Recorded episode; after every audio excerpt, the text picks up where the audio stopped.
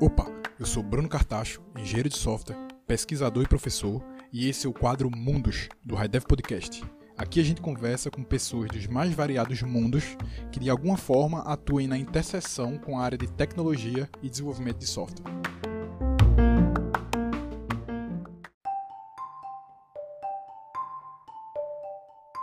Nesse episódio 2 do quadro de Mundos do High Podcast, a gente conversou com Silvio Meira.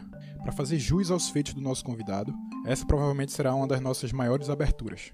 Silvio é graduado em Engenharia Eletrônica pelo ITA em 1977, mestre em Computação pela Universidade Federal de Pernambuco em 1981 e doutor também em Computação pela University of Kent, na Inglaterra, em 1985. Foi Fellow do Berkman Center da Universidade de Harvard e atualmente é professor emérito da UFPE. Silvio é um dos maiores nomes da computação no Brasil há décadas. Sua influência é tão grande e profunda que atinge inúmeros outros setores da economia e da sociedade, além da computação. Em meados dos anos 80, Silvio liderou uma revolução no atual Centro de Informática da UFPE, que o colocou entre os maiores centros de pesquisa do Brasil. Até hoje, é um dos poucos programas de mestrado e doutorado em computação avaliados com a nota máxima pela CAPES. Em meados dos anos 90, Silvio também encabeçou a criação do CESA, o Centro de Estudos e Sistemas Avançados de Recife, um dos grandes institutos de inovação e tecnologia do país, premiado em 2010 pela FINEP como o melhor instituto de ciência e tecnologia nacional. No final dos anos 90, Silvio conduziu a formação do Porto Digital, um dos maiores parques tecnológicos do Brasil, que atualmente abriga mais de 300 empresas nacionais e multinacionais de TI, emprega mais de 11 mil pessoas e fatura mais de 2,5 bilhões de reais. O Porto Digital é sediado em um dos centros históricos mais antigos do país, o bairro do Recife Antigo, tendo sido um dos grandes responsáveis pela revitalização desse patrimônio cultural. Lá se mistura uma grande efervescência cultural, histórica e tecnológica que fez com que Recife ficasse conhecido como Vale do Silício Brasileiro, segundo a revista Exame. Silvio já participou direto ou indiretamente da criação de várias startups e empresas de base tecnológica e atualmente faz parte do conselho administrativo da Magazine Luiza, uma das 10 maiores empresas do Brasil com valor de mercado de mais de 150 bilhões de reais. Silvio também é uma voz muito presente no debate público quando o assunto é o impacto da inovação e tecnologia na sociedade. Já foi entrevistado no Roda Viva e no programa de Marília Gabriela. Também foi comentarista da rádio CBN e articulista de vários dos grandes jornais e portais de notícia do Brasil. Nesse episódio, a gente conversou sobre a trajetória de Silvio, desde o início, quando saiu da cidade do interior da Paraíba, até os dias atuais. Também falamos sobre como Silvio conseguiu liderar tantas iniciativas disruptivas em Recife, mas com impacto amplo e profundo a nível nacional e internacional.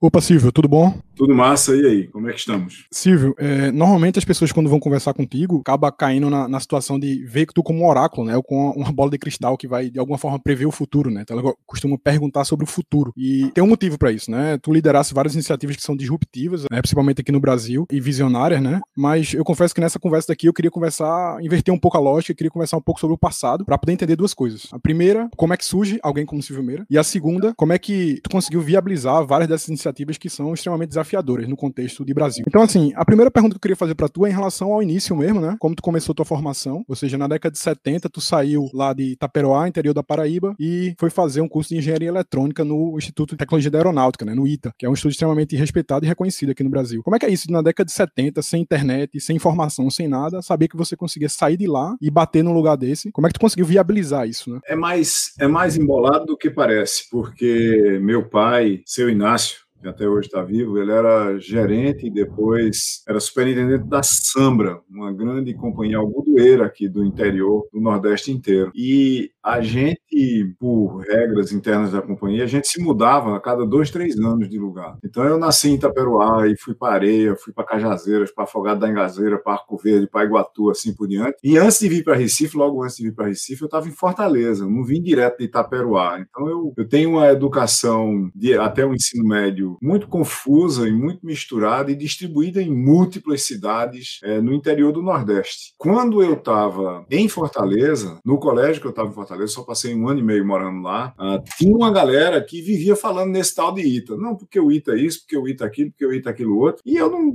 por, por um número grande de razões, timidez, miopia e assim por diante, e principalmente por mudar, talvez, muito frequentemente de cidade em cidade, num período de tempo muito pequeno, não dava para fazer aqueles amigos que você ia se divertir com eles, ia para farra, ia passar muito tempo. E no caso particular de Fortaleza, eu tinha acabado de chegar lá, caí num colégio e não tinha, não conhecia ninguém. E como eu sempre estudei, talvez um número de horas acima da média, o pessoal que estudava um número de horas acima da média era esse tal desse povo que ia fazer o ITA. E que eu não fazia muita ideia do que era, não. Se era difícil fazer, se era fácil, se era o quê. Naquela época, como você disse, não tinha rede, não tinha informação. A única coisa que era relevante era que o ITA ficava em São Paulo, era fora de casa, e para um adolescente como eu poder sair de casa com uma bolsa que pagava os seus custos, não dependia da sua família para ir. Tinha uma escola de qualidade, casa comida e roupa lavada, era uma espécie de um sonho assim. Aí eu me mudei para Recife no começo de 1971. Meu pai procurou para mim exatamente um colégio que tinha uma galera estudando para o ITA também. Mas eu não levei o negócio muito a sério porque era muito difícil de passar. Todo mundo sabia disso. Já naquela época era 40 candidatos por vaga, né? E era um negócio assim que você não tinha expectativa razoável ou racional de passar. E talvez eu tenha passado por causa disso. Como eu não tinha expectativa de passar, eu fui lá e fiz a prova. E para mim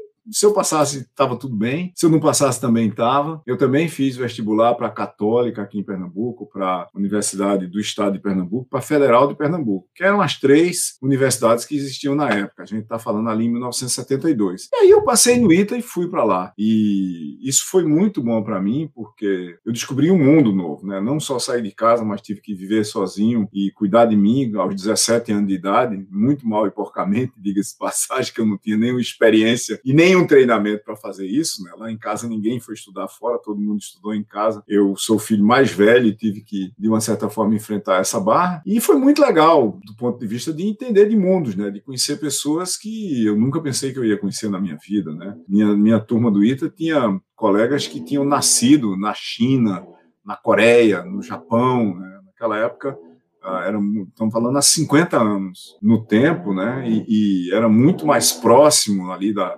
vamos a 25 anos da Segunda Guerra Mundial, então muitas famílias tinham migrado, trazido seus filhos novos. Eu tenho um colega de turma que tem dificuldade de falar português, tinham dificuldade de falar português na época, né? Uhum. Então foi, foi uma mega aventura. Foi muito legal. Mas foi assim que foi uma das primeiras aberturas de mente, talvez, aí, né? Talvez, é. Certamente. Então, assim, ao terminar, né, essa teu, teu curso lá no ITA, tu decidiu seguir uma carreira acadêmica, né? O que também já é uma coisa um pouco diferente, pelo menos imagino eu, né? Aí você me corrige se eu estiver errado, porque você tem a formação lá no ITA, na década de, sei lá, de 70, né? Você já pode trabalhar como engenheiro, trabalhar em empresas, já seria visto como uma pessoa extremamente bem sucedida na sociedade, vamos dizer assim, né? Naquela época. E aí tu decidiu, não, vou seguir carreira acadêmica e vou, sei lá, fazer um mestrado, né? Aí eu tenho duas perguntas. Primeiro, como é que foi isso de tu decidir seguir carreira acadêmica, que é uma coisa que, é, se hoje em dia já não é tão comum, é, naquela época muito menos aqui no Brasil, e por que tu decidiu sair lá de um centro extremamente reconhecido e vir para Recife, que naquela época não era tão referência, né? É, na realidade, veja, eu decidi que eu não ia ficar em São Paulo por causa de um engarrafamento. Em 1977, eu estava indo de São José dos Campos, que é onde fica o Ita, para São Paulo, são 90 quilômetros, e na entrada de São Paulo, né, você já entrava ali pela marginal do Tietê, em pistas muito menos largas do que tem hoje, e teve um engarrafamento de quatro horas. E eu fiquei imaginando é, se eu ficasse em São Paulo, o que era que ia acontecer pro resto da minha. Eu tive muito tempo para pensar naquele ônibus. Era um ônibus da aviação Pássaro Marrom, que fazia, o, fazia a rota uh, ali Vale do Rio do Paraíba, né, São José, Taubaté, por ali, para São Paulo. E eu pensei muito. E quando eu cheguei em São Paulo, já, a gente já estava em outubro de 77. Quando eu cheguei em São Paulo, eu ia encontrar com os colegas lá, eu acho que a gente ia para um show de rock, um negócio desse.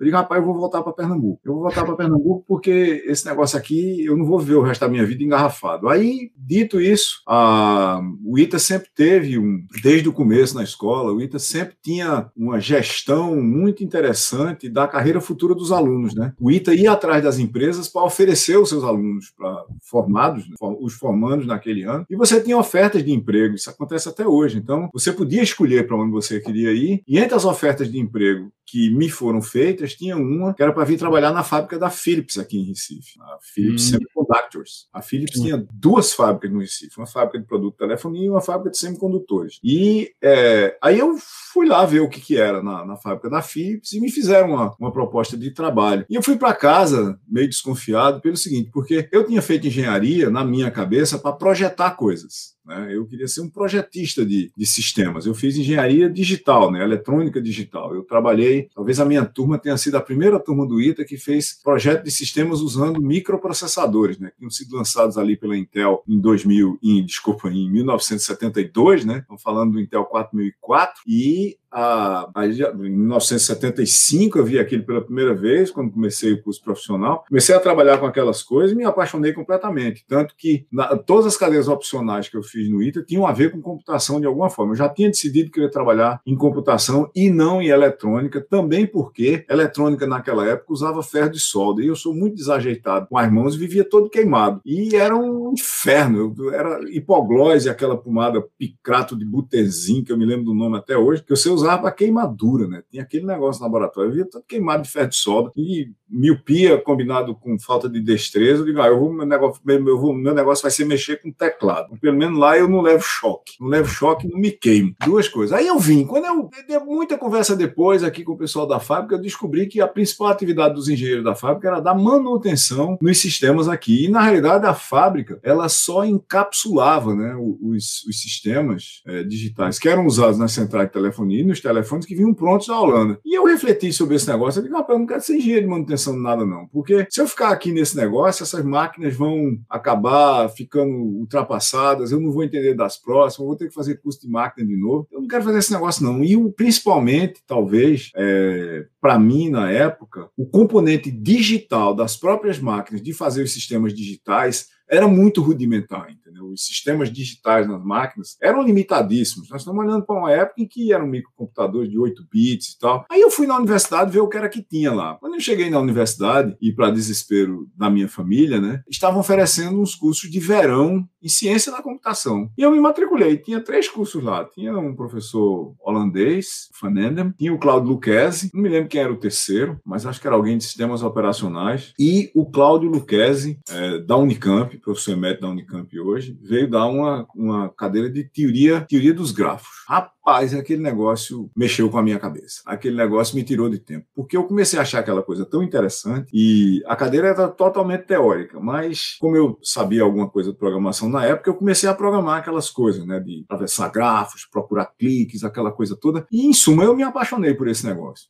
eu me apaixonei por esse negócio e aí é, meu pai e minha mãe, obviamente, esperando que eu ia ter uma carreira brilhante de engenheiro de uma fábrica multinacional, eventualmente ter uma carreira fora do Brasil, porque o negócio tinha fábrica em todo canto do mundo. Eu volto para casa e digo que ao invés de trabalhar e ganhar dinheiro, eu vou fazer mestrado na UFPS sem bolsa. Imagino. Isso foi uma catástrofe. Imagino exatamente aí, isso. E aí começou, né? Aí começou. Quando, quando eu fui é, fazer mestrado, eu não tinha bolsa. A forma, obviamente, de eu sobreviver era ser professor, né? Eu comecei a ser professor substituto de cadeiras de computação na UFPE. Existia uma escassez, como você mencionou no começo. Era uma escassez muito grande de professor, é, porque professor naquela época não só ganhava muito pouco, mas você ser professor da federal ou não ser, e não tinha centro de informática, não tinha nada disso, era alguma coisa, quer dizer, você era um zero à esquerda basicamente. Principalmente para quem. As pessoas perguntavam para mim, e na cara assim, mas tu não conseguiu nenhum emprego, mesmo sendo formado no ITA, e por isso tu estás dando aula. Não, eu estava dando aula porque eu tinha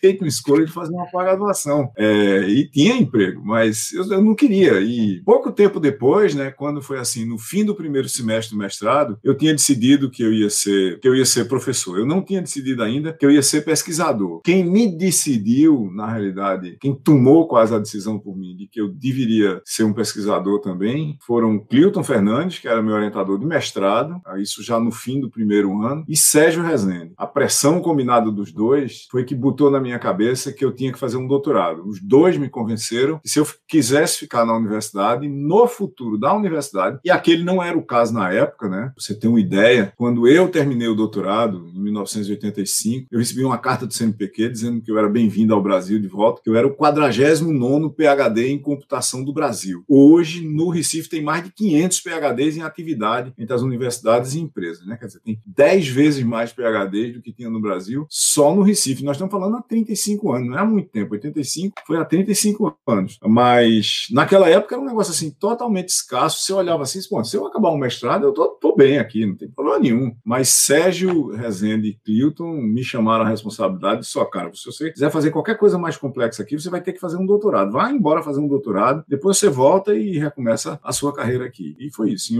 81, eu acabei o mestrado na Federal, orientado por Clinton. No meio dessa, dessa coisa, Clinton me trouxe do, do, do Centro de Informática para a gente montar o computador central da UFPE, né, o primeiro DEC 10 da UFPE, que era a primeira máquina de grande porte, que tinha terminais e assim por diante. E eu embarquei nessa viagem com ele, né? A gente acabou, eu acabei, eu acabei levando mais tempo para defender minha tese de mestrado do que para defender minha tese de doutorado. Eu levei quatro anos para defender minha tese de mestrado, quase três anos e nove meses, e basicamente três anos e cinco meses para defender minha tese de doutorado, porque no meio desse negócio eu passei praticamente dois anos agarrado com esse DEC 10 lá no Centro de Processamento de Dados, antigo NPD da UFPE, Núcleo de Processamento de Dados, instalando o DEC 10, montando os sistemas tudinho de volta, com um time muito grande de pessoas, Lúcio Dimas Mendes, que foi meu colega no ITA, Celim, Asfora, foi um, um negócio assim, foi uma aventura. Para mim, que tinha a 1980, eu tinha 25 anos, e 25 anos anos Clinton dirigiu o NPD, pegou o computador e disse: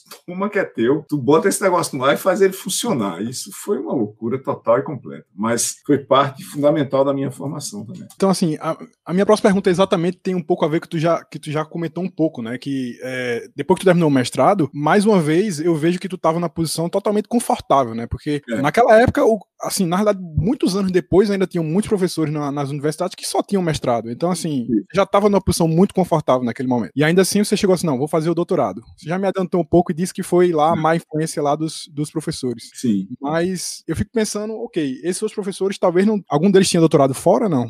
Os dois tinham. Sérgio Rezende no MIT, Clinton Galamba na Universidade de Brunel, na Inglaterra. Mas veja, eles foram parte do contexto que criou as condições para ele. Mas eu já iria de qualquer jeito, eu acho, entendeu? Eu já Sim. iria de qualquer jeito. Eu estava nessa zona de conforto aí, mas uh, eu iria fazer alguma coisa. Eu não ia ficar lá. Eu, na realidade, eu nunca fiquei em lugar nenhum, entendeu? Nunca. Sempre tem o problema assim, tá, acabamos com esse desafio aqui. Qual é o próximo desafio, né? Minha mãe costumava dizer, Dona Zuila, que eu nunca ia crescer, né? Que eu sempre estava procurando algum negócio para fazer que eu não sabia fazer ainda. Que uma característica das pessoas que cresciam, né? Ficavam adultas assim, era que você entendia como fazer um negócio, e ficava fazendo aquilo, né? E ela me disse isso até o fim da vida dela. Ela tem 92 anos, ela olhava para mim e disse: Mas você, você nunca vai crescer. Por que, é que você não se aquieta, né? E talvez tenha esse negócio assim, ok, acabou essa fase aqui do mestrado, o que é que tem que fazer? Se não fosse o doutorado, teria sido outra coisa. Eu acho hoje, olhando no retrovisor, Bruno, que se eu não tivesse ido fazer o doutorado,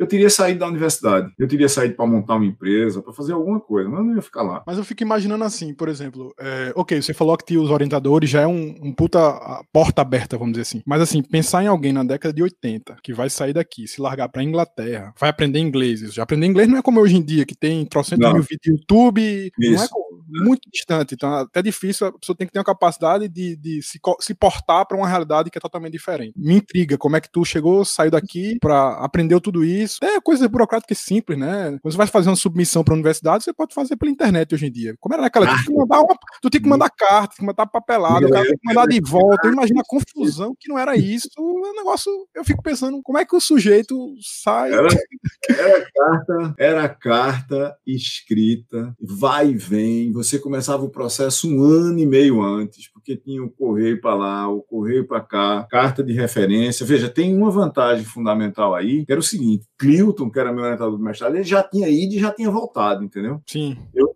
ele, e ele tinha começado o doutorado dele nessa universidade. Kent at Canterbury, antigamente o nome, hoje é só University of Kent. Mas eu também não queria ter só essa alternativa, nem tinha nenhuma certeza é, que eu seria aceito lá, até porque ele tinha começado num outro departamento, aí tinha saído dessa para outra universidade e assim por diante. Então eu submeti a pedidos, né, applications para várias universidades, todas elas na Inglaterra. Eu não queria ir para os Estados Unidos, porque não sei se você sabe desse negócio, mas o ITA foi fundado pelo MIT, né? A aeronáutica contratou o MIT para criar uma escola de engenharia em São José dos Campos E durante muito tempo, as aulas no ITA, as primeiras aulas no ITA de muitas cadeiras foram em inglês, e o sistema do ITA replica, até hoje, em boa parte, o sistema do MIT, né? Que é, você tem aula em tempo integral o dia inteiro, Aí depois, de manhã, aulas teóricas, de tarde, laboratório, todos os dias da semana. Aí você tem três séries de exercícios, duas provas toda semana ou o reverso. Três provas e duas séries. Então, você vira uma máquina de estudar para fazer prova, para fazer série, relatório de laboratório.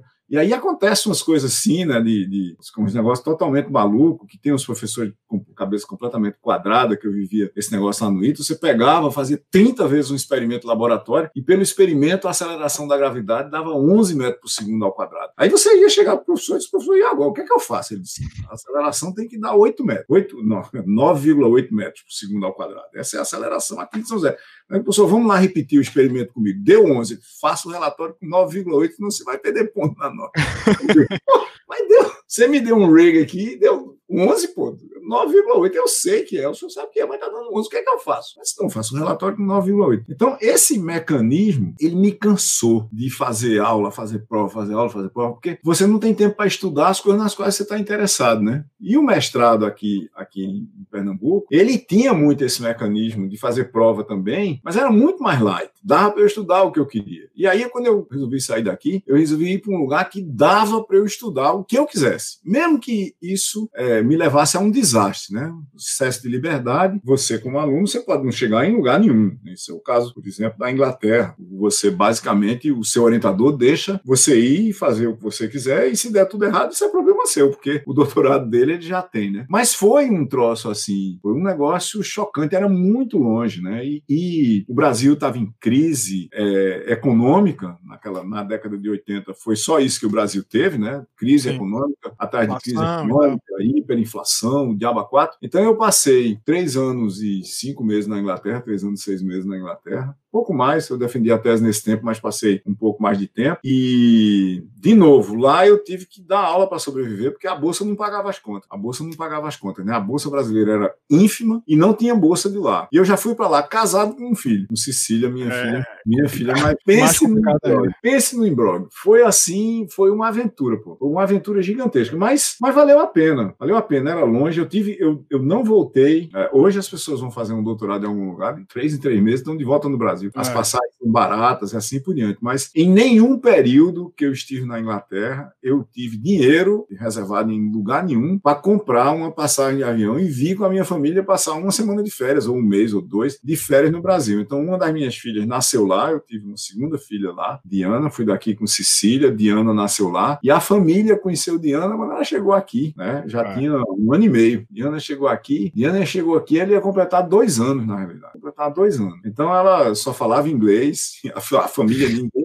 falava inglês, era um negócio esquisitíssimo. E todas, imagine. Mas eu, eu, sabe como é que eu vejo isso? Como uma grande aventura, porque quem foi antes de mim teve problemas ainda maiores. Teve gente que foi na década de 60, né? Teve gente Sim. que foi com a mão na frente e outra atrás. Por pior que fosse, eu tinha uma bolsa do CNPq, tinha um seguro saúde, tinha uma, uma boia para jogar de volta. Se eu dissesse a qualquer momento eu quero voltar, eu tinha uma passagem para voltar para casa. Quem foi antes, na década de 50, na década de 60, nem isso tinha, né? Era muito mais difícil. E você ouvia as histórias, né? Sim. Mas foi legal, foi uma aventura. é, mas uma... ainda assim, ainda assim, querendo ou não, se a gente for preço assassino, teve um pessoal que resolveu juntar um bocado de pedaço de madeira, jogar no mar e vir da Europa para o Brasil.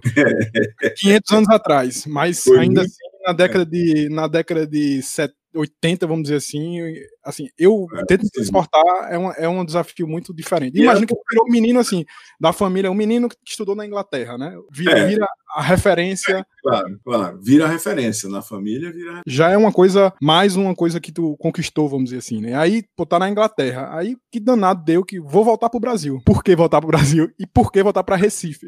É, veja, é, por que voltar pro Brasil?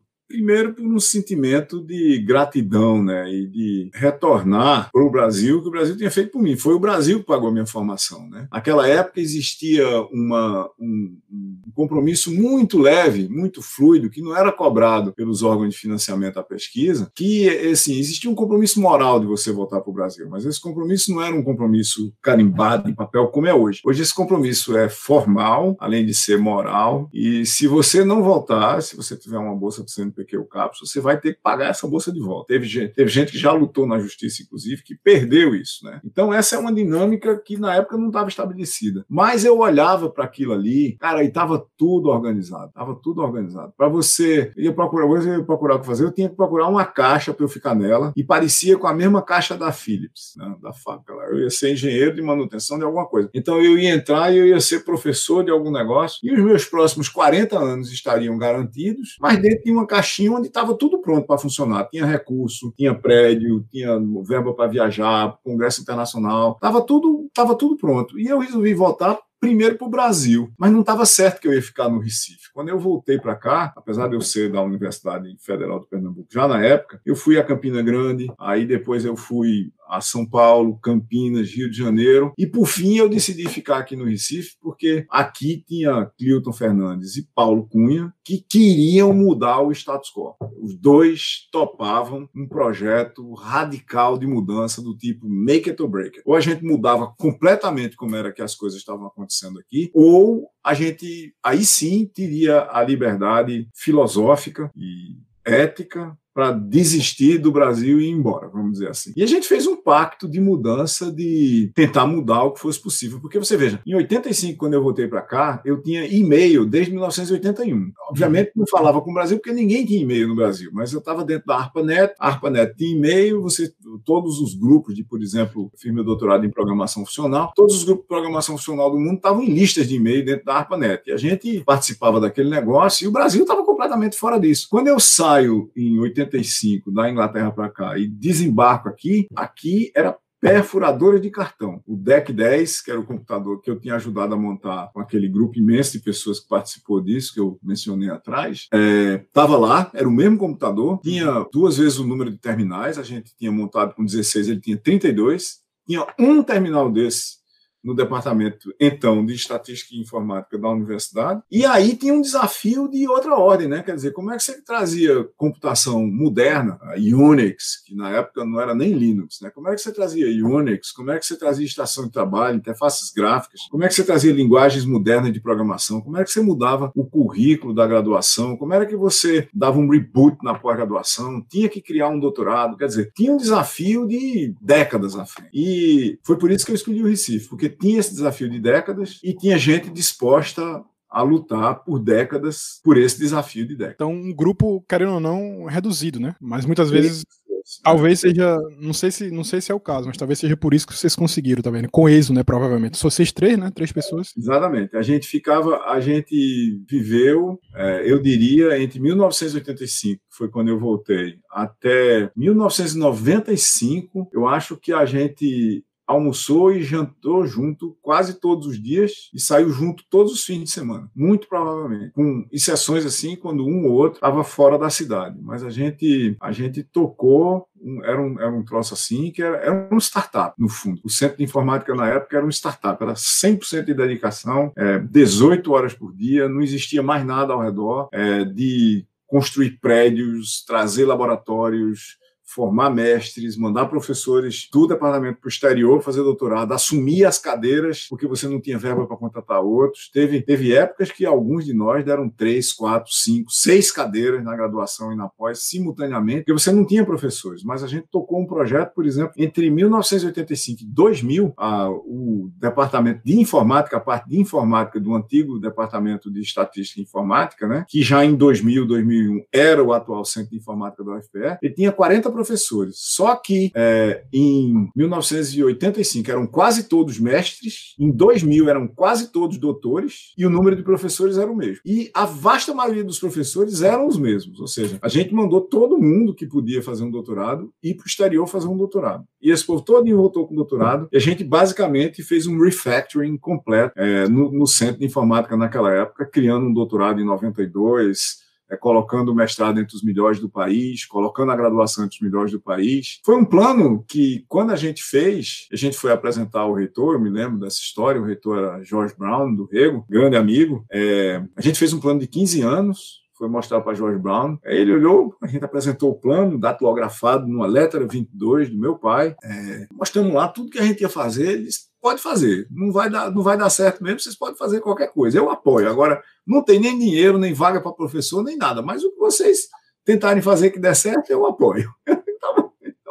Tendo licença para errar, a gente tinha. É, eu imagino que, na realidade, isso que é um pouco do que eu estava querendo perguntar, né? Porque, querendo ou não, se até hoje eu acho que as estruturas das universidades públicas, por N motivos, né? Alguns é, justificáveis, outros nem tanto, são muito engessados em vários pontos para você conseguir fazer certas coisas. Eu imagino, mais uma vez, voltando lá na década de 80 e tal, você conseguir fazer esse tipo de coisa. E várias pessoas que, inclusive, eventualmente não compactuam com o tipo de visão que a pessoa tem. Sim. E aí, você precisa vencer tudo isso. Você precisa vencer, vencer é, tudo isso, né? O que é que, o que, é que tinha nesse danado desse plano aí? O que vocês, como é que vocês conseguiram botar em prática? Vocês tiveram que envolver mais gente, questão. Ah, sim. A gente teve que envolver muita gente. Veja, esse plano tinha basicamente o seguinte: é, a gente escreveu isso em 1995. Infelizmente, esse papel se perdeu numa das minhas muitas mudanças. Mas esse plano, em resumo, ele tinha o seguinte: a gente fez um plano para em 2000, a gente teve 20 doutores. A gente tinha quatro em 1995, quando o plano foi entregue para o reitor. É, a gente fez um plano de levar o mestrado da nota que ele tinha, que era um 3 indo para 2 com ameaça de fechar, para 5, que era a maior nota do mestrado na época, aliás, é a maior nota do, do, do, mestrado até hoje, eu acho. A gente fez um plano de abrir um doutorado e está formando os nossos primeiros doutores até o ano 2000. A gente fez um plano é, de estar entre as melhores pós-graduações do Brasil. Tinha uma frase no meio desse plano que era o seguinte: seja lá o que se,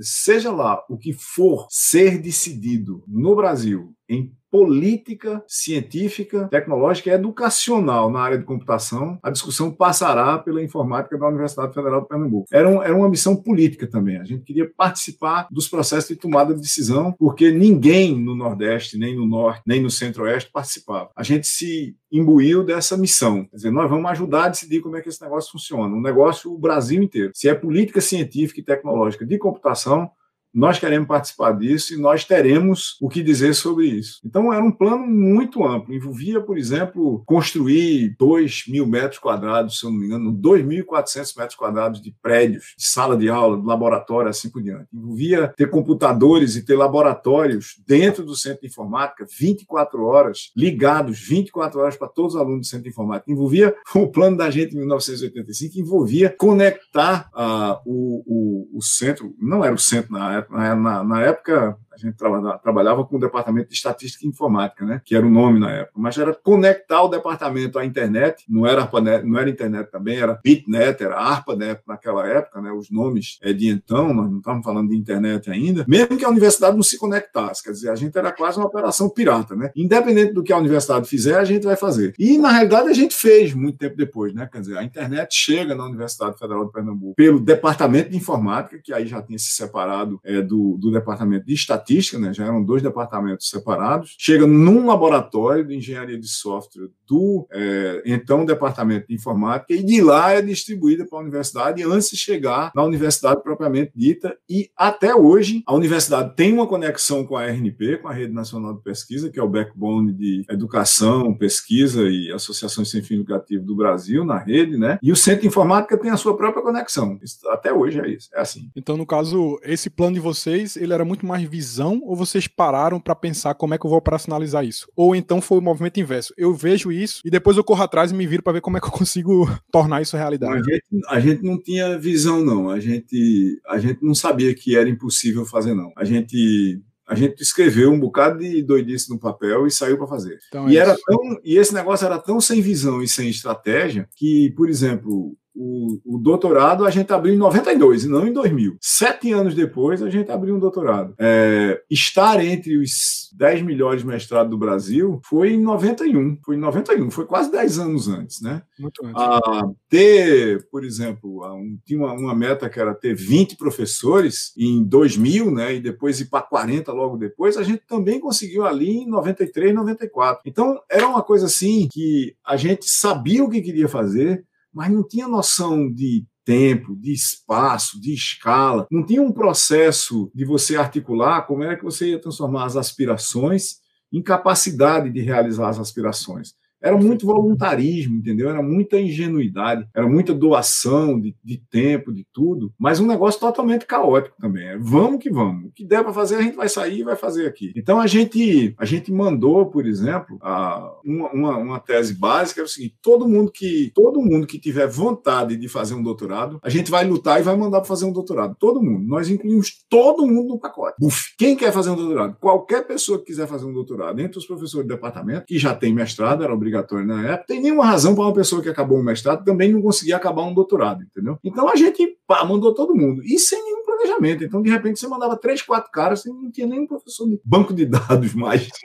Você pegar na banco de dados. Planejamento zero, entendeu? Assim, tipo assim, aceitaram todos os caras de banco de dados em quatro, cinco universidades diferentes. Pronto, sumiram os caras de banco de dados, não tem ninguém para dar banco de dados. Quem é que vai dar? Pega o pessoal de arquitetura de computador, rede, irmão, pega um livro aí e vai dar banco de dados, que só tem professor daqui a quatro anos. Foi feito assim, foi feito assim. Eu diria que foi um negócio é, totalmente ingênuo e talvez por isso tenha, tenha acontecido na velocidade que aconteceu. Porque se a gente tem parado para planejar, para discutir, para ver o que era possível, não sei o que lá, e parará, ou teria levado muito mais tempo, ou pior, não teria acontecido, porque tinha uma janela de oportunidade, Bruno. Era muito mais difícil fazer. Veja, por um lado era muito mais difícil fazer, por outro era mais fácil. Era mais fácil fazer porque ninguém tinha feito e errado antes para a gente se preocupar, entendeu? Você saía para fazer atabalhodamente e você aprendia com seus próprios erros. Não tinha ninguém para chegar para a gente dizer, ei, não é assim não, para vir dar ideia. Pra... A gente saía fazendo. Depois o sistema tinha uma governança muito mais frouxa do que tem hoje, no sentido de que os graus de liberdade que você tinha nos departamentos da universidade eram muito maiores do que você tem hoje. Hoje você a gente, se a gente fosse fazer a mesma coisa hoje, tinha a comissão de não sei o que lá, o coletivo de não sei o que lá, o pleno de não sei quem, o colegiado, no, a reitoria, de, a pró-reitoria de não sei o que lá. Aí depois saísse da reitoria, tinha 18 níveis para chegar no MEC, entendeu? Sim, como sim. o sistema era muito menor, como o sistema todo era muito menor, ali disse eu fui o, o doutor número 49 em computação no Brasil, e só lembro disso por causa daquela tal carta do CNPq, você falava diretamente com o presidente do CNPq e chamava ele pelo primeiro nome. Era um, um, um núcleozinho de pessoas tá certo? Eu chegava Sim. lá e dizia, Gerhard era o presidente do CNPq, Gerhard Jacob, Universidade Federal do Rio Grande do Sul. Aí ele olhava para mim assim, lá vinha eu com os cabelos do tamanho do mundo, tinha cabelo naquela época, e dizia, Gerhard, você esqueceu de assinar aquela portaria lá, que do negócio das bolsas da pós-graduação da gente. Ele disse, é que não tem dinheiro. Eu digo, arranje, vamos atrás, vamos arranjar. Aí você conhecia as secretárias do CNPq, conhecia o diretor disso, daquilo, você ia lá, enchia a paciência, em alguma hora as coisas aconteciam, entendeu? Sim. Hoje não, hoje é o seguinte, você precisa de uma bolsa. Pá, aí tem uma fórmula matemática que é implementada por um algoritmo, que não sei o que lá, que parará, que parará, parará. E se você não cumprir um certo subconjunto muito grande de regras, aquele negócio não vai aparecer para você, entendeu? Quer dizer, a gente Sim. conseguiu crescer na velocidade que a gente cresceu porque empreendedorismo dentro do sistema formal de educação superior do Brasil, nas universidades federais naquela época, ele valia a pena. Você mostrava resultado e as pessoas diziam, não, então vamos, vamos botar mais bolsa para aquele grupo lá, porque eles estão produzindo resultado. E vamos tirar daquele que não está produzindo. Não levava cinco, seis anos com as regras que você tem hoje. Era intuição baseada em dados, mas era muito mais intuição do que dados. O sistema emburreceu significativamente de lá para cá, causa desses múltiplos níveis adicionais de governança baseada em fórmulas. A tendência científica de codificar tudo, de, de, tudo ser amarradinho, porque tem que garantir que quem fez isso tem aquilo, quem fez isso tem aquilo outro, que do ponto de vista lógico até funciona, na vida real não é assim. Então, se um grupo hoje, por exemplo, tentasse fazer numa outra universidade, que não tem mais nenhuma universidade no estágio que a gente estava, você imaginar se um grupo novo surgir na própria FPE e resolver fazer, aspas, uma velocidade centro de informática, como a gente fez, principalmente entre nos 20 anos, entre 1985 e 2005, 20 anos depois ele vai ser muito menor, muito mais limitado, um alcance muito menor, um impacto muito menor do que a informática foi lá atrás, porque hoje não há mais espaço para fazer isso. Sim, sim. É visível. Assim, é o dilema clássico, né, que você já falou, né? Eu vou para um lugar que tem toda a infraestrutura, tudo possível, mas as coisas já estão mais ou menos colocadas. Ou eu vou para um lugar que é um caos, que eu não sei se vai dar certo, risco muito alto, mas eu tenho espaço para. É, você tem espaço para é, E aí vem aquela questão, né? Ou seja, você chegou num ponto da tua carreira lá que tu conseguiu montar lá o centro de pesquisa, que é o SIM hoje em dia, que é uma das maiores referências no país, num lugar que é totalmente deslocado dos centros econômicos e sociais do país, que é o eixo Rio-São Paulo, clássico. A gente tá aqui em Recife e, de uma certa forma, a gente é, consegue ditar as regras do jogo em algum nível, né? E aí uhum. chegou nesse ponto. Aí, vamos lá, você era um cara acadêmico per si, né? Um cara da universidade. E aí, de repente, agora eu quero, de alguma forma, ter contato com a empresa, né? Quero, de alguma forma, operacionalizar uma aproximação tanto do SIM, como a criação lá do César, e outras iniciativas que eu sei que tu se envolveu também, né? Aí eu pergunto, como é que foi operacionalizar isso, até do ponto de vista formal, e mais uma vez, talvez, eu não sei se a sua resposta vai ser essa, mas talvez seja pelo fato da falta de regulação, porque hoje em dia é muito complicado você, se você está dentro de um centro e você estabelecer essas relações com empresas, etc., e tentar fazer com que as coisas aconteçam, é, você vai enfrentar uma burocracia bem grande, uma dificuldade bem grande, né? Aí, esses dois pontos, como é que tu operacionalizasse isso, né? O SIM, se aproximar, o César, criar, e as outras iniciativas junto de empresas, e como é que foi a tua mudança como pessoa, porque é a forma de pensar, você não é mais um acadêmico, você não é mais um pesquisador, você é uma pessoa que tem outra, outra visão. Tu ia bater nas portas das empresas lá, viajava, com que é que tu tirava dinheiro para viajar? Aproveitava uma conferência e ia bater uma prova na empresa, enfim. Como é, é que isso... Já descobriu, você já descobriu metade da conversa, né? Como é que a gente aproveitava conferências para ir conversar com empresas também. Mas veja, antes disso tem, tem uma outra coisa. Tem duas coisas, na realidade. Quando eu voltei para o Brasil e eu decidi ficar no Brasil, eu decidi também que eu não ia ser um cientista. É, isso é uma decisão de 1985. Eu decidi que eu não ia ser um cientista pela seguinte razão. Se ninguém fizesse o trabalho de estruturação para que nas gerações futuras pudessem aparecer os Paulo Borba, os Augusto Sampaio, os cientistas que o Centro de Informática tem hoje, são os caras absolutamente tampa, é, se ninguém fizesse esse, esse trabalho, esses caras não iam surgir no futuro. Alguém tinha que fazer o trabalho de fundação e se dedicar a essa construção estruturante da coisa. Né? Então, de uma certa forma, eu desisto de ser um cientista quando eu chego do doutorado. É, é quase assim, é nonsensical, né? É, é, uma coisa que até hoje me deixa estatelado. Quando eu olhei para o problema, eu digo, bom, então, eu acho que eu sou mais útil aqui construindo a, a infraestrutura, o sistema, o contexto, para que meus alunos sejam grandes cientistas do que eu tentar sozinho ser um, porque de qualquer maneira eu não vou conseguir ser, porque não tem a infraestrutura para ser. Se eu quiser ser, eu tenho que ir embora. Então, na hora que eu decido vir para o Brasil e ficar aqui no Recife, eu decido também, como se fosse, essa coisa vai aparecendo paulatinamente, né? ano após ano, eu vou me tornando mais consciente disso, ali entre 85 e 95, que o meu papel era outro. O meu papel não era ser o cara que eu imaginei que eu ia ser, ser o cientista que vai publicar resultados fantásticos, resolver problemas em aberto, mas que eu era aquele cara que sabia fazer infraestrutura. Curiosamente, eu, Paulo e Clilton, os três éramos engenheiros, né? Paulo era engenheiro civil, Clilton era engenheiro eletrônico e eu era engenheiro eletrônico. Então, a gente sabia projetar prédio, pô. a gente projetou os primeiros prédios da universidade, né? Eu e Clilton construímos prédio, literalmente. Paulo estava na coordenação da pós-graduação de Centro Piquet, mas Clilton foi instrumental na construção do prédio, projeto integral de todo o sistema elétrico do prédio, fiscalização da construção. A gente sabia fazer isso na prática, né? Então, quando a gente começa a implementar aquele plano do centro de informática, começa a haver uma conscientização do seguinte, que a gente estava uh, elevando muito o nível de sofisticação do capital humano que a gente começava a produzir para um conjunto de demandas que existia ao redor, que não precisava daquela sofisticação, porque atendia empresas que não precisavam daquela sofisticação. Quando você pegava a informática local da década de 80 em qualquer lugar do Brasil, você não tinha empresas que trabalhavam para o exterior, você não tinha empresas que trabalhavam para clientes distantes, eram basicamente redes locais de clientes. E se você não tem um grau de sofisticação alto no seu cliente, você não vai ter um grau de sofisticação alto na empresa que trabalha para ele e não vai ter um grau de sofisticação alto na universidade que forma as pessoas para trabalhar na empresa que vai atender o cliente. Pronto. Aí a regra começava a complicar, que é o seguinte, aquele centro que a gente desenhou, que ia ser um dos melhores do Brasil, precisava de demanda ao redor dele. E aí a gente inventa o César. O César foi criado literalmente para atrair problemas complexos, difíceis de resolver, para perto do centro de informática. E por causa disso, ele não podia ser uma empresa, ele tinha que ser um instituto de inovação. Né?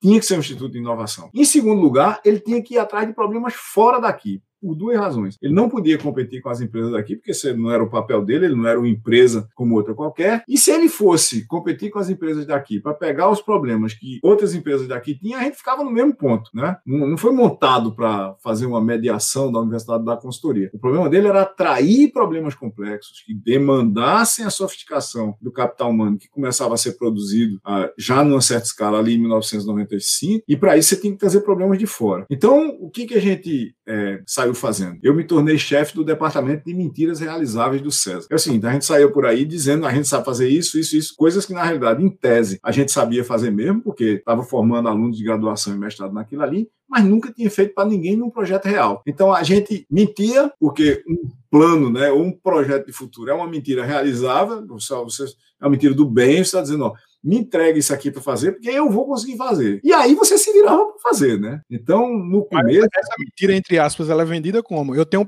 pessoal aqui que tem doutorado nisso, nisso, nisso, nesse, nesse no lugar, é, ou eu dizia. Não, a gente tinha uma vantagem. A gente tinha uma vantagem em 1996, quando o César foi criado, que era o seguinte: ah, por causa de um número de fatores, o, a Universidade Federal de Pernambuco, então o Departamento de Informática, foi o primeiro lugar na América Latina que deu curso de Java na graduação. Então a internet estava começando, Java era a linguagem de programação é, da internet. A Sun Microsystems era muito forte na época e era da onde Java estava vindo. O pessoal da Sun no Brasil tinha vendido um, um, conjunto muito grande de estações de trabalho para todos os departamentos de computação no Brasil, num projeto do CNPq, o Protem, que eu coordenei, e eles sabiam onde era que se programava Java no Brasil. E era um só lugar, era o Centro de Informática da UFPR, o departamento é de informática da UFPR. Foi lá que essa parada começou. Então é o seguinte, o cara chegava para a SAN, ligava para a SAN e dizia, eu quero um pessoal que programe, que programe Java. Ele só tem lá em Pernambuco. O pessoal dizia, como assim lá em Pernambuco? É que tem um maluco lá que começaram a estudar esse negócio há uns dois, três anos, e só eles sabe. Mas sabia dentro da academia, entendeu? O César era uma sala dentro do centro de informática. E aí o problema era o seguinte: você, chegava lá e disse: quem é o gerente de projeto de vocês? Tem não. Aí quem é que atende o cliente? Também não tem não. Não tinha nada. Tinha essa mentira realizada, entregue pra gente, que a gente vai fazer. E precisou de um cliente com coragem para dizer: bom, já que eu não tenho alternativa mesmo, eu vou ter que entregar para vocês, porque eu preciso desse, eu preciso que esse negócio aqui saia. E o fato é que esse primeiro cliente foi instrumental para a gente, por outro lado, contratar o primeiro gerente, contratar o primeiro vendedor, contratar a primeira pessoa de atendimento. Mas você ter uma ideia, o César funcionou seis anos sem advogado, porque a gente achava que não precisava, não. O cliente mandava o contrato, a gente assinava, fosse qual fosse, não queria nem saber. Seis anos depois, apareceu o primeiro advogado no César para dar uma arrumada na, na, na coisa lá. Como a gente tinha um grupo muito coeso, de novo, o grupo que montou o César já era outro. Não era o mesmo que montou o Centro de Informática. Éramos eu, Fábio Silva e Smacal. Era um grupo coeso, dedicado, foco, transparente o tempo todo, cuidado infinito com dinheiro, que era público, né? uma licença, uma associação civil sem fins lucrativos, como o César, é uma instituição pública, tem que ser aberta, tem que prestar contas. Então, por exemplo, no universo das, das organizações de terceiro setor, no fim da década de 90, quando a gente dizia que o César era auditado, auditado, né? O César era auditado pelo Deloitte, a gente conseguiu na época que eles auditassem a gente. É, eu acho que era o Deloitte, quase certeza. As pessoas diziam, porra, mas, mas como assim vocês são auditados? Eu falei, é, pô, prestar conta. Vai lá no site da gente, as prestações de conta estão tudo lá. Disse, não é vocês não precisam prestar contas. Não, não é, não é que a gente não precisa, não. É que a gente deve. A gente tem uma licença é, do governo federal para não pagar imposto sobre os investimentos que são feitos no negócio. Se a gente não paga imposto sobre investimento, a gente tem que prestar conta, tá, tá lá. O César tinha conselho desde o começo, né? Na década de 90, inventou-se um conselho no César. Ninguém tinha conselho. O Brasil não tinha empresa com conselho. Então o César tem múltiplos graus de inovação, mas a principal era essa, era atrair esses problemas complexos para o Recife, que começou com um negócio de mentira realizável. Entregue que a gente resolve. Mas a única coisa que a gente sabia fazer era programar em Java e a gente ainda estava aprendendo. Todo mundo estava aprendendo naquela época, e, e a, a, a, bagunça que tinha de VM combinada com padrões de linguagem. Era uma loucura tão grande que você fazia um negócio todinho, estava tudo pronto, aí aparecia uma versão terceira casa decimal da VM, não rodava mais nada, tinha que começar tudo de novo. Era uma loucura. E aí, no caso, tu conseguiu trazer, é, para dar uma, vamos dizer assim, uma característica mais profissional, talvez tu conseguiu trazer gente que era do mercado, né? Trouxe um gerente, sim, trouxe para poder, de alguma forma, trazer esse expertise. Aí, veja, na época, que foi que aconteceu? Na época, o Banorte foi comprado, se eu não me engano, pelo Bamerindos, talvez, não tenho certeza. O Banorte foi comprado por alguém, que eu não sei quem é, e ah, o banco que comprou o Banorte, apesar de ter uma tecnologia de informação ou um conjunto de sistema de informação muito abaixo da qualidade do que o Banorte tinha, porque o Banorte era um dos bancos mais bem é, providos de capital humano de tecnologia no Brasil, foi o primeiro banco totalmente conectado do Brasil, foi o Banorte, e com tecnologia feita aqui no Recife. O outro banco, o banco que comprou, decidiu que a tecnologia que ia continuar era dele. Como, aliás, o comprador quase sempre, quase sempre, burramente faz. Ao invés de capturar os, as melhores facetas do comprado, ele força é, para o poder político o lado dele. E isso isso irrigou o mercado de Pernambuco, né? A, a, o desmantelamento da BSM, que era a Banorte Sistemas e Métodos, é, foi uma das mágicas que levou a, a, criação, muito tempo depois, inclusive, do Porto Digital. Dezenas, centenas de pessoas extremamente competentes, de repente, saíram da BSM, uma parte foi para São Paulo, outra parte foi para o exterior, mas a vasta maioria ficou no Recife. E esse pessoal foi para o César e para as outras empresas daqui do Recife e foi parte fundamental do processo que elevou o nível de competência em gestão, em arquitetura, em tecnologia, em performance, em teste, em qualidade, de absolutamente tudo no Recife. Isso é um efeito colateral é, não pretendido e muito pouco conhecido do fim da Banorte Sistemas e Métodos. Entendi, interessante mesmo. Porque eu já ouvi falar muito disso aí, né? O Banorte era, era referência em relação ao processamento de dados, etc. aqui, ali na, na Zé Bonifácio ali, né? No, é, exatamente Que até hoje está desocupado, sei lá quantas Ex décadas. Exatamente, embolado lá no, na coisa do Banco Central ainda, até hoje. E aí o outro ponto é um pouco sobre essa questão do Porto Digital que tu falasse. O Porto Digital ele tem uma característica que eu acho surreal, assim, que é vocês conseguiram montar esse negócio e depende muito de vontade política. Como é que você consegue uma iniciativa que defende, depende de política partidária fazer com que isso seja suprapartidário, uma coisa que sobreviva há décadas, já duas décadas já, né, o, o Porto Digital. É, duas décadas, é, duas décadas. Como não, não ser capturado por essa, essa engrenagem normalmente política que atropela as coisas. Né? Veja, a gênese do Porto Digital é o seguinte: quando a gente criou o César ali, junto com o César veio a ideia de fazer um polo tecnológico de informática na universidade. A gente começou a perseguir essa ideia imediatamente depois de criar o César, porque quando a gente criou o César, teve uma descoberta imediata que a gente fez, que era o seguinte: o César sozinho não ia criar contexto para o centro de informática. O tamanho do centro de informática que a gente queria fazer era tão grande, pelo menos na cabeça da gente, Veja, o Centro de Informática já ah, defendeu 2.200 teses de mestrado. Foi o primeiro de tecnologia e ciência no Brasil a defender tal quantidade de teses e foi o primeiro a defender 500 teses de doutorado, mesmo tendo começado o seu doutorado em 92. Tem instituições no Brasil que começaram no fim da década de 70. Mesmo tendo começado em 92, o, o, o Centro de Informática ele foi pensado para ser grande. As duas coisas por trás é o seguinte: tem que ser bom e tem que ser grande. E os dois ao mesmo tempo, bom e grande. Então a gente botou uma pressão infinita para fazer isso. Com o centro de informática no tamanho que a gente queria, que era um lugar que tivesse cinco cursos de graduação diferentes, que tivesse 2.500 alunos na graduação, 1.500 na pós-graduação, 100 PHDs no quadro, isso aí não tinha uma instituição só que ia causar o contexto, que ia criar o contexto, criar a demanda para isso. A gente tem que fazer uma coisa maior. E a óbvia, a, a, a a solução óbvia na época era o seguinte: vamos fazer um polo tecnológico dentro da universidade. E junto com o centro de informática, a gente começou a conversar isso. Estava na época ainda de vamos que vamos, né? Vamos fazer um polo tecnológico também, não sei o que lá, para lá, para lá. E uma hora, o governador do estado, Jarbas Vasconcelos, ele tinha tomado a decisão de vender a CELP e entre as alocações de recursos que iam ser feitas, a BR-232, isso, aquilo, aquilo outro, ele um dia disse: vamos fazer o tal do polo tecnológico. E ainda bem que Cláudio Marinho entrou em cena e me convenceu, porque eu era totalmente a favor de ficar na universidade, porque ficava junto do centro de informática, né? Isso é uma ideia totalmente idiota e Cláudio Marinho me convenceu, depois de muito trabalho, eu até hoje me arrependo do trabalho que eu dei a ele, que era errado conceitualmente fazer numa universidade, porque excluía as outras, e que era errado fazer em qualquer universidade, mesmo se fossem todas elas. O que eu tinha que ser feito era fazer na cidade. Tinha que intervir na cidade e usar esse esforço de criar um polo tecnológico para reviver uma parte da cidade que estava morrendo, que era lá no Porto de digital. Então, Cláudio é um artífice desse conceito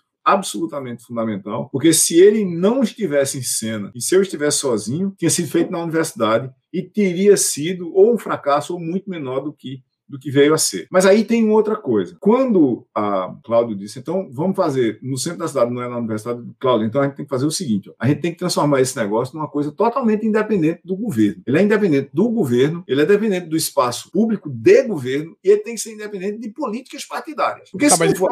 isso é uma vontade, mas como? É, já vou lhe dizer.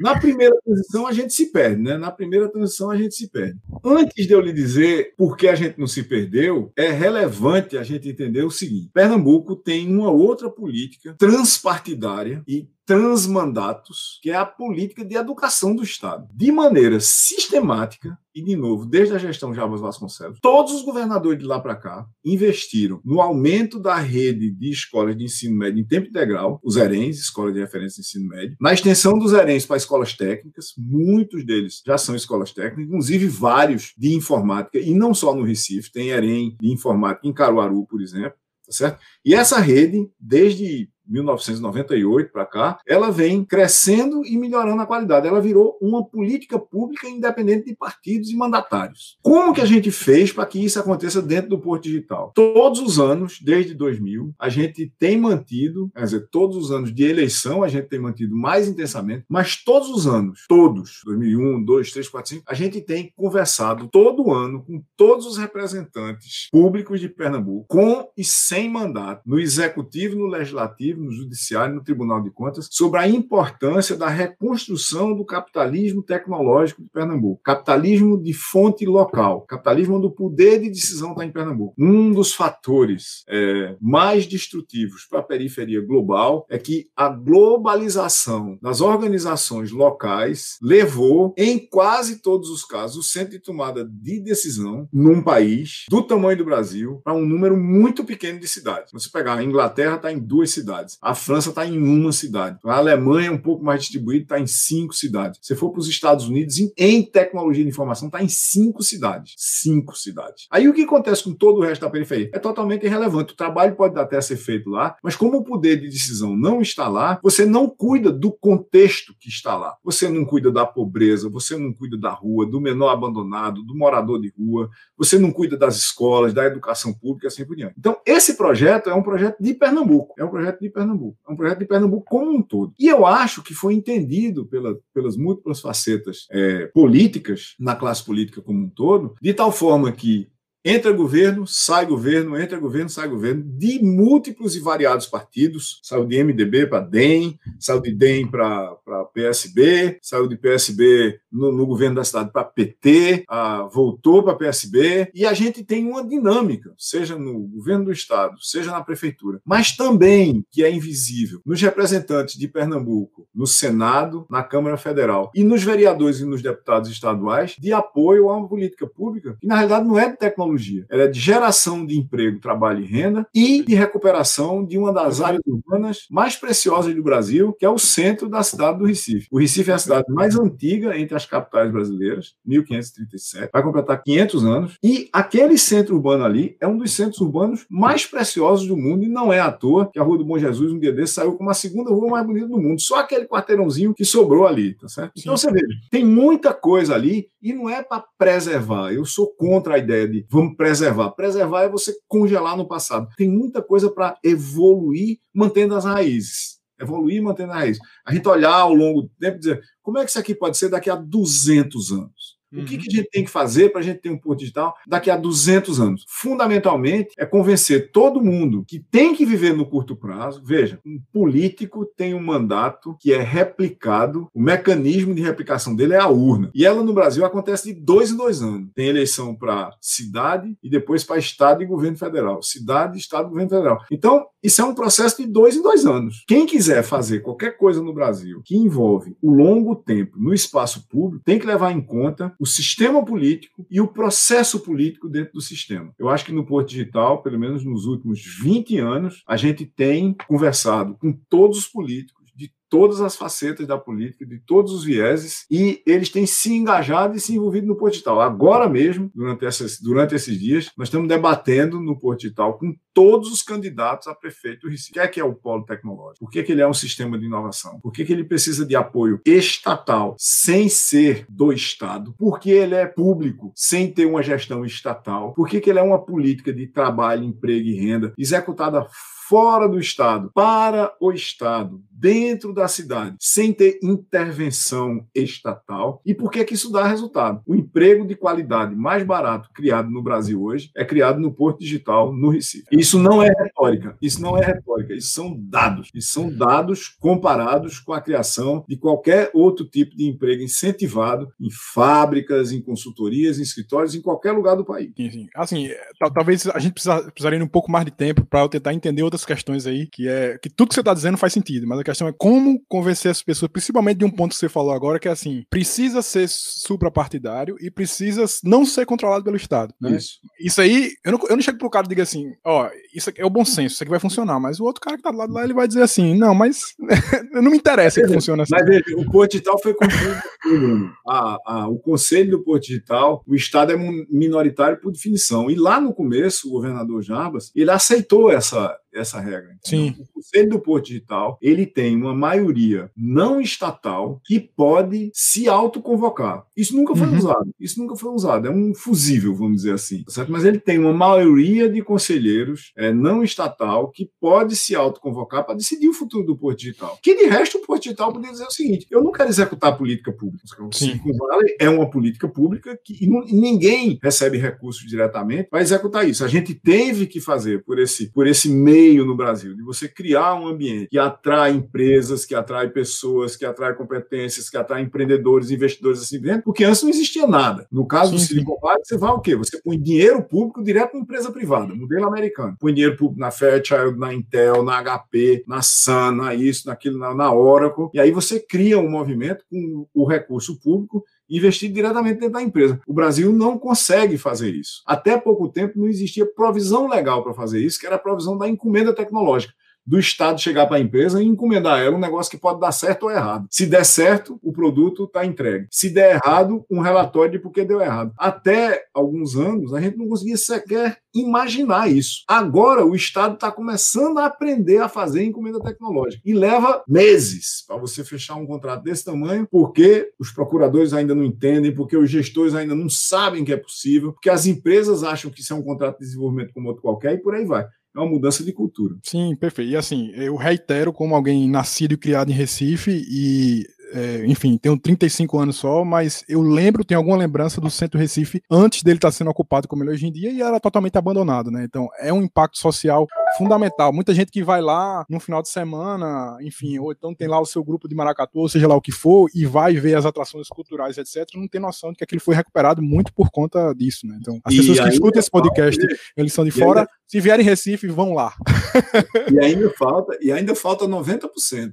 Nossa, é... Tudo foi feito nos últimos 20 anos é 10% do que tem que ser feito. Falta 90%. Eu quero fazer só mais duas, duas perguntas para não tomar mais tanto teu tempo, certo? É, a, primeira, a, a primeira dessas duas é o seguinte: beleza, aí você já deu mais um salto. Eu não vou mais ficar perguntando por que é que você foi saltando, porque já há um bom tempo é óbvio, né? Porque você termina um negócio, o que é que eu posso fazer mais na frente? Sim, é óbvio que não para quieto. Beleza. Aí agora o próximo passo é como é que eu me torno uma pessoa relevante no debate público em nível nacional? Porque uma coisa é você ser um articulador, entre aspas, empresarial ou estrutural dentro de uma universidade, ou então um articulador político interno. Mas como é que eu viro alguém que tem uma voz e uma imagem pública? Foi através daquele teu blog no começo? Como é que eu viro uma pessoa que vou lá ser entrevistado no, no, na, no Roda Viva, em Marília Gabriela, que todos os grandes jornalistas e as pessoas que influenciam a, a, o debate público no Brasil, como é que Silvio se transforma, transforma essa pessoa, né? Eu nunca tive esse plano e eu acho que não tem uma regra geral. E você tem razão. Foi através do meu blog, desse olhar que eu comecei a desenvolver ali mais ou menos quando eu decido que para é muito melhor eu cuidar de política e infraestrutura científica e tecnológica para aqueles que viessem depois de mim conseguirem realmente fazer ciência do que eu fazer ciência eu próprio. Então, por exemplo, se você for para a década de 80, vai ver dezenas de textos meus sobre ciência e tecnologia, sobre educação, sobre desenvolvimento, sobre inovação, sobre políticas públicas. É um, é um tema recorrente. E eu começo a escrever sobre isso. E eu, na realidade, uma parte daqueles textos eram cartas enviadas para políticos que eu acabei publicando no meu blog sem dizer que tinham sido enviadas é, para políticos. E aquilo começou a criar uma corrente de opinião, mais ou menos assim. É, de novo, é, como não tinha muita gente do Brasil inteiro para falar certas coisas, ah, precisa de um cara para representar o Nordeste na discussão sobre tal coisa. Se tem um cara que tem um blog, pronto. Aí começa, entendeu? Tem um cara que tem um blog, tem um cara que tem um blog. Aí, de repente, o que foi que aconteceu? É, o, o, meu blog, bem do começo, lá da época dos blogs, né, ele vira uma coluna no Jornal da Tarde. Precisava de alguém que entendesse de computação para explicar o que era a internet, no começo da internet. Depois vira uma coluna no estado de São Paulo, distribuída nacionalmente, uma coluna sindicalizada. Sai no Liberal do Pará, sai no Zero Hora, no Rio Grande do Sul, barará. Aí depois vira, é criada a revista eletrônica No Ponto. Eu sou articulista de tecnologia no No Ponto, junto com Pedro Doria. Então, depois eu saio de lá, saio para o G1, saio do No Ponto para o G1. Depois eu saio para o Terra Magazine, que durante muito tempo foi o, o jornal digital é, do Brasil, enquanto a, a Tele, que é dona dele, resolvia investir, continuar investindo e, e torná-lo relevante, né, como tráfego privado. Gozada é que ela desistiu e agora é que é a era mesmo do tráfego privado e ela deixou a coisa se tornar mais ou menos irrelevante. Eu tive essas passagens. Depois, por causa da coisa no G1, da coluna no G1, eu fui convidado para ser comentarista na CBN. Eu fui comentarista na CBN durante mais de cinco anos, não remunerado, mas porque o debate interessava. Jornalistas muito interessantes da CBN tinham perguntas extremamente complexas para você raciocinar na hora sobre elas. Mas, professor, o que é que o senhor acha de tal coisa? E aí você tem que estudar na hora ali, entendeu? Você tem que ter uma certa formação para não ficar tirando coisa do campo da sua cabeça. Você tem que estar informado e você tem que ter linhas de raciocínio estruturais e estruturantes, né, também, que permitem você participar desse tipo de debate. Nunca fui um comentarista genérico, eu sempre tive meus focos de política científica e tecnológica, de inovação, de empreendedorismo, de impacto de tecnologias de informação nas pessoas, nas empresas, assim por diante. Nunca falei sobre tudo, uma vez por outra, até hoje ainda ligam para mim, só que a gente queria entrevistar o senhor sobre robótica. Eu digo que vocês são, não sei não, não vou dar entrevista sobre robótica. Eu quero entrevistar sobre inteligência artificial, também não sei não. Vai entrevistar Germano Vasconcelos do Centro de Informática, vai entrevistar o pessoal do César sobre robótica. Não tem problema nenhum com isso, não tem problema de dizer que não sei. Agora, as coisas que eu acho que sei, eu estudo, estudo o dia todo, todo dia. Eu estou o tempo todo estudando, continuo escrevendo no meu blog, com muito menos frequência hoje, infelizmente, porque tenho muito menos tempo, mas escrevi recentemente um texto lá é, sobre estratégias de informação para os negócios, em face não só LGPD, mas as próprias demandas que eu acho que a gente tem hoje na sociedade para estratégia de informação. E quem não tiver nos negócios vai deixar de existir como negócio, provavelmente assim por diante. Então, em parte, é você dizer o que é que você acha, e não é assim, as pessoas dizem, pô, mas vez por outro, tu diz umas coisas assim que tu acha. Tem uma, uma galera que fica assim, ressabiada com isso. Digo, mas eu não disse para atingir ninguém. Eu digo o que eu acho. Se o assunto é tal, se o assunto, por exemplo, é a discussão da, da, da lei das fake news no Congresso, é uma discussão uma das discussões legislativas mais bizarras de todos os tempos. Disse, digo e continuarei dizendo, independente de quem está envolvido. A discussão foi bizarra. E a gente tem como mostrar porque a decisão foi bizarra e como era que ela poderia não ter sido, não é? Então, nunca, nunca escrevi nada para atacar ninguém, nunca tomei partido político em nenhuma discussão, mas sempre dei minha opinião. E quando eu tinha certeza, porque tinha dados, não tenho certezas tiradas do tampo da minha cabeça, mas se tem dados que mostram uma coisa, eu digo como eles têm que ser dito. É exatamente desse jeito aqui, estão aqui os dados que mostram. E Sim. isso, de uma certa forma, estabelece um viés de opinião, né? Esse cara daqui tem esses dados sobre isso. Ele descobriu nos últimos. Eu escrevo, eu tenho, tenho blogs desde, desde antes da internet, né? Sim, sim. É... antes, da, antes, da, internet eu tinha uma, uma letter no, no, centro de informática que rodava por dentro da Bitnet. Então é 30 anos fazendo isso. Não é possível que você não saiba uma coisa ou duas. Sim, sim, claro. E aí, é, tu tocou um pouco no ponto, que é a última pergunta que eu queria te fazer, a questão do. Eu, eu fico estudando, né? Eu, eu tenho lá, tô na entrevista na CBN, e eu tenho que responder as perguntas do pessoal e eu tenho que me virar lá. E a minha pergunta é o seguinte: como é, como é o teu dia a dia, né? Hoje em dia? O que é que tu faz? Dia dia. É caótico, é, é organizado?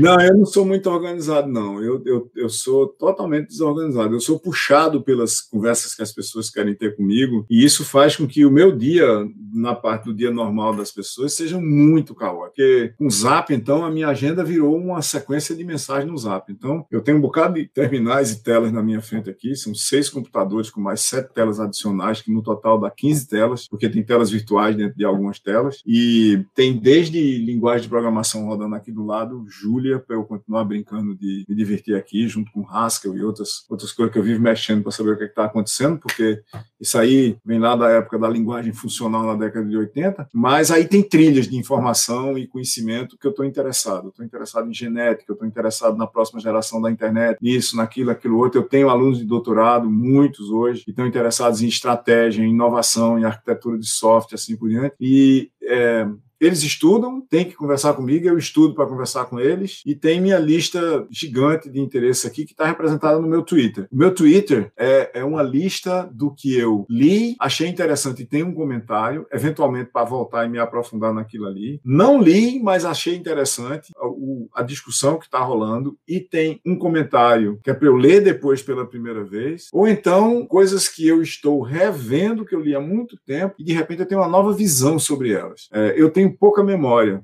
A minha memória é muito ruim. Então, o, o meu Twitter é Como é assim, uma... memória é ruim? Tu fala dos. Sério mesmo? Sério. Tu fala dos detalhes e quando tu tá falando, tu fala disso, daquilo, tu puxa milhões não, de coisas. Mas, mas, se for para se for para se você for pro detalhe mesmo lá embaixo, eu não me lembro de datas, não me lembro de horas, perca a noção de pessoas, do espaço, assim por diante. Eu tenho a memória geneticamente ruim para detalhe. Então, se é. eu ler um texto, né, assim, vez por outra eu escrevo um negócio, tem uma, uma aula que eu, que eu dei uma vez na UFPE, que eu cheguei no meio de uma aula qualquer de engenharia de software, eu peguei e, e descrevi uma situação inteirinha, e uma teoria que estava lá, eu, eu, eu lamento muito, mas eu não sei é, quem foi o autor disso. Aí um aluno que estava lá, um aluno de mestrado, disse, professor, eu lamento lhe dizer que o autor é o senhor mesmo. Então, parece, parece, brincadeira, mas isso acontece. É, o, o, o, autor é o senhor mesmo. Aí eu fico olhando para ele assim, sabe aquele paper começa assim, eu digo, eita é mesmo, rapaz, eu tenho um paper sobre esse negócio. Porque Aí eu, aí eu registro no meu Twitter uma espécie de um timeline do que eu estou estudando. E esse, é, esse é o meu dia. Eu acordo basicamente seis e meia, sete horas da manhã e vou dormir meia-noite, uma hora, duas horas da manhã estudando. Só que eu faço é isso,